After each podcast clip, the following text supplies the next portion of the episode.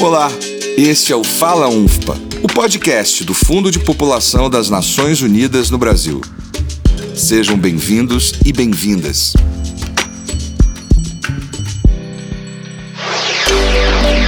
Em março deste ano, a Organização Mundial da Saúde anunciou uma nova pandemia, a do coronavírus.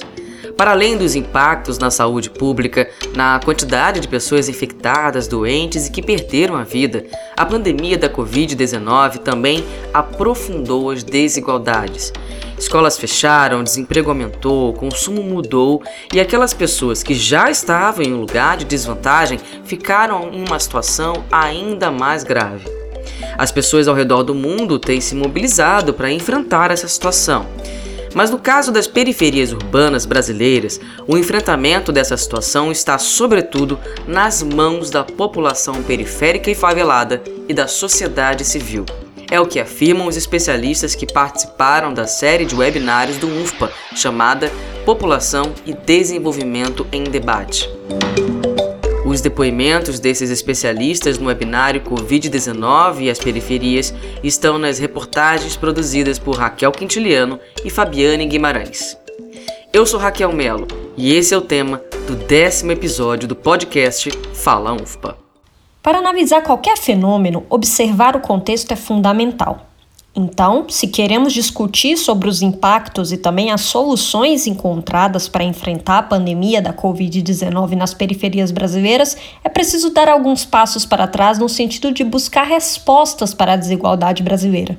Segundo a Oxfam, o Brasil é um dos países mais desiguais do mundo e as diferenças de acesso de brasileiros e brasileiras à proteção social, serviços públicos de saúde e trabalho que possibilite a geração de renda ficam ainda mais evidentes em uma crise como essa da pandemia da Covid-19. O documento de 2017, chamado A Distância que Nos Une, indica que seis brasileiros têm uma riqueza equivalente ao patrimônio dos 100 milhões mais pobres do país. Os 5% mais ricos detêm a mesma fatia de renda dos demais 95%.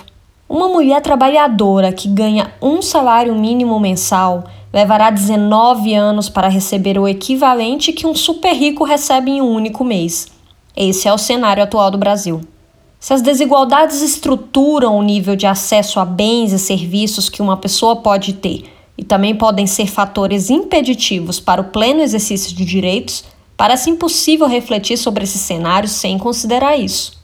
Segundo Graziela Castello, diretora administrativa e pesquisadora do Centro Brasileiro de Análise e Planejamento, o SEBRAP, durante o webinário População e Desenvolvimento em Debate, a presença da fome e também a mobilização das comunidades para amenizar os impactos da Covid-19 chama atenção. E é dramático, a gente está falando de cidades com superabastecimento em que a pandemia pegou de maneira é, imediata a questão da segurança alimentar e mesmo ao longo do tempo a questão foi latente a despeito de todas as iniciativas da sociedade civil que a gente vai ver, né? Junto com, com, a, com a segurança alimentar, obviamente trabalho, rede e desemprego também era o problema crítico mais mencionado por todas as lideranças, né? E permanece.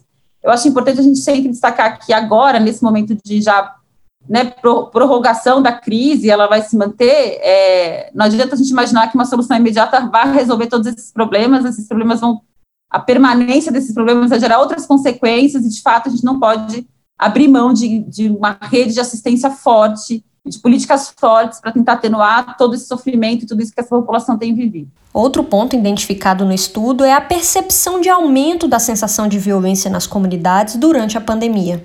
E aí a violência, ela aparece manifestada em três dimensões. Na verdade, é recorrente a, a fala sobre violência doméstica, sobre a percepção de aumento da, da situação de violência doméstica, e não só da experiência, mas da maneira como é possível gerenciar essa violência, né? Então, é, dada a pandemia, as lideranças têm muito menos recurso para conseguir gerenciar essas situações, o que torna a vida, a vida das vítimas muito mais crítica.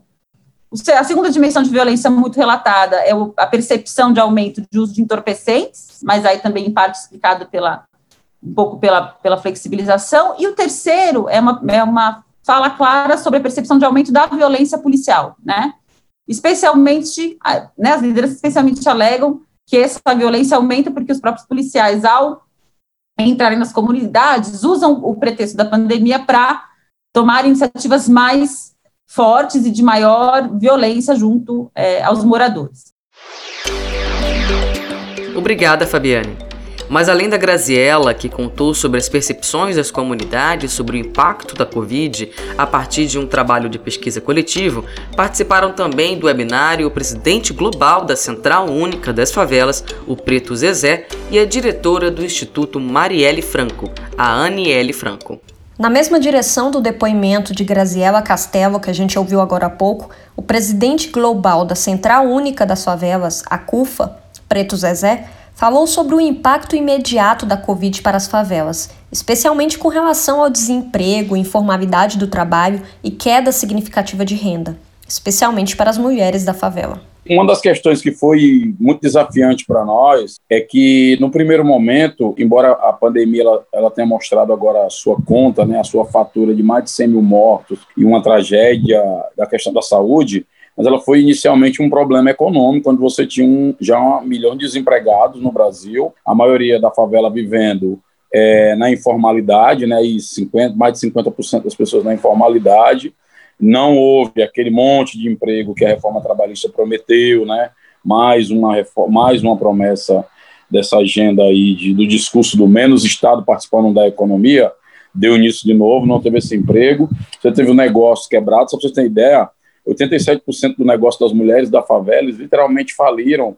E uma mulher que tem hoje uma diarista que pode trabalhar, uma profissional liberal, uma professora, uma médica, que tem alguém na sua casa ajudando essa pessoa a cuidar dos seus afazeres domésticos, está passando por um estresse danado com filho, com outro, com parentes e tal. Agora você imagina a mãe da favela, mãe solteira que está com idosos em casa, desempregada, sem poder sair, né? Porque você não tem, ela não tem como sair por causa do isolamento e o seu negócio quebrou aquela vendazinha que ela tinha, aquele negócio que ela fazia para complementar o dinheiro do orçamento.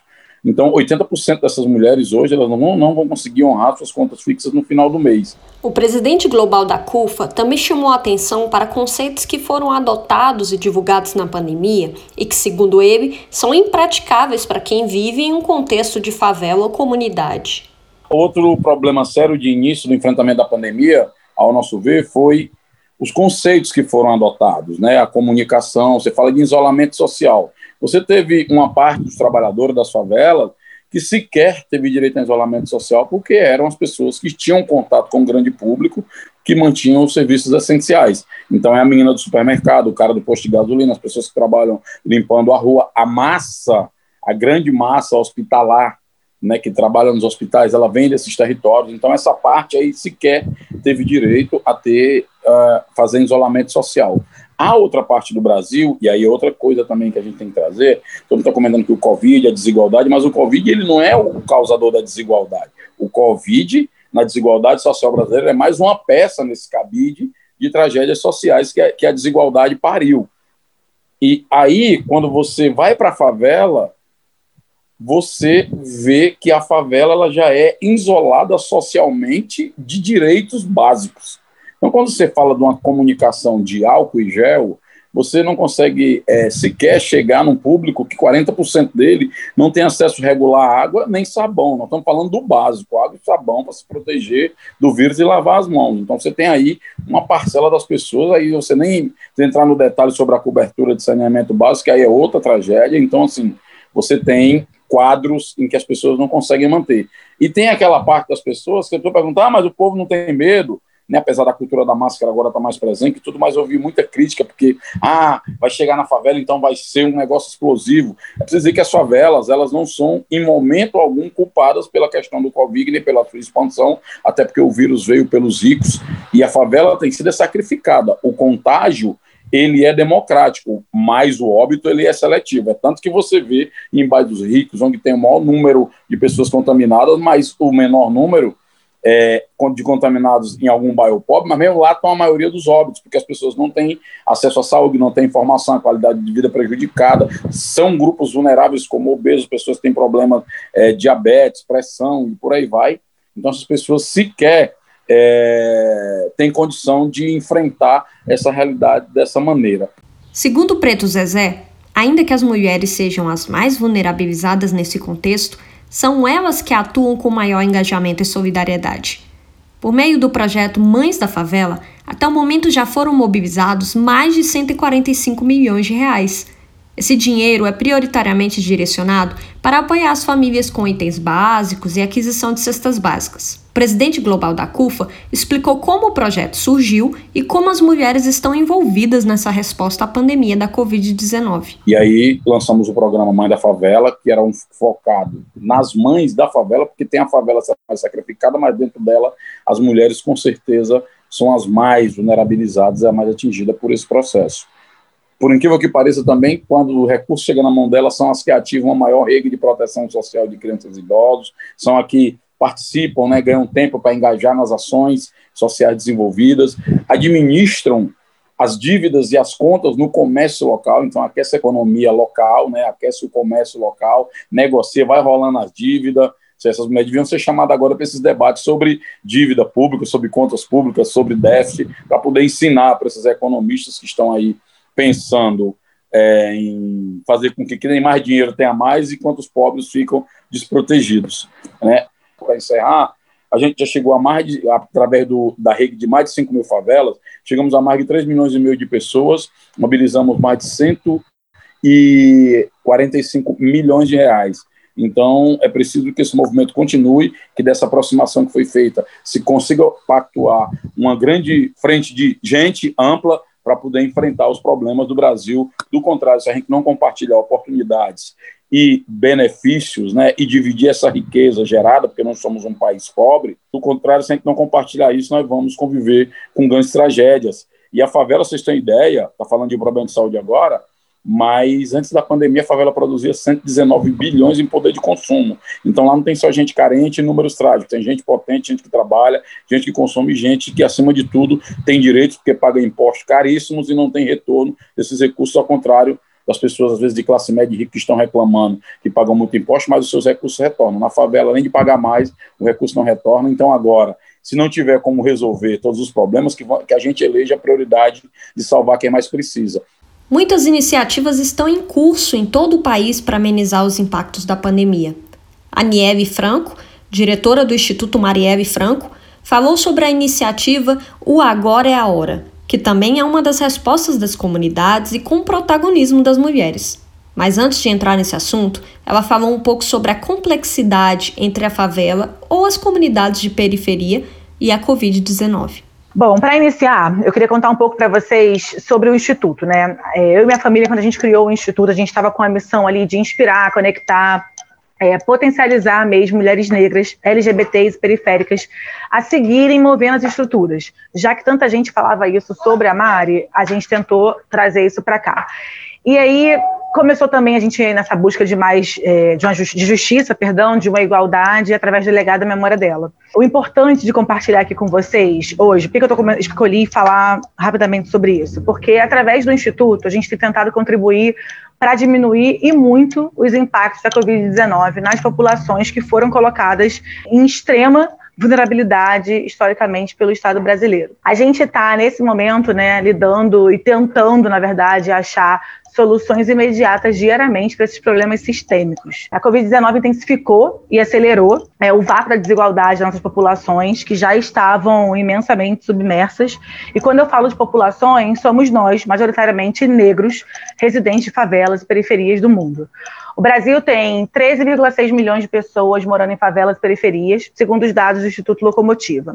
Então, ficar em casa, lavar a mão constantemente com água e sabão, higienizar o objeto com álcool 70 é praticamente unanimidade entre os infectologistas, médicos e especialistas da área também, né, no caso. Mas como fazer esse isolamento social, entretanto, com a renda familiar que depende de trabalhos que não podem ser feitos em casa, né? Ou como lavar as mãos sem água e sabão, que é uma coisa que a gente está batendo muito desde o começo. Essa é a realidade de muita gente que mora na favela, principalmente aqui do Rio, mas do Brasil inteiro, né? Enquanto a gente vê essa curva de óbito decrescer em importantes centros urbanos e bairros de classe alta, que, aliás, pela experiência do Rio, né, foi onde o vírus iniciou o contágio, as favelas privadas no isolamento social e submersas do agravamento das desigualdades, vem tendo suas estatísticas de contágio e óbitos crescendo aí subitamente.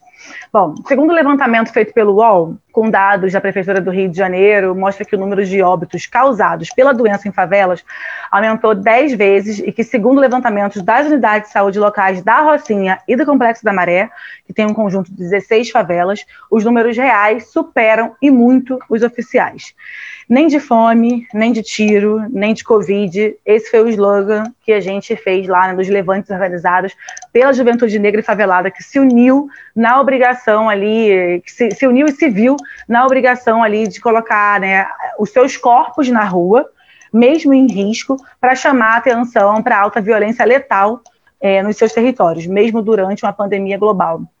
É, essa mesma juventude, quero trazer aqui para vocês, né, vem liderando os levantes sociais que promovido segurança alimentar para milhões de pessoas na periferia do país.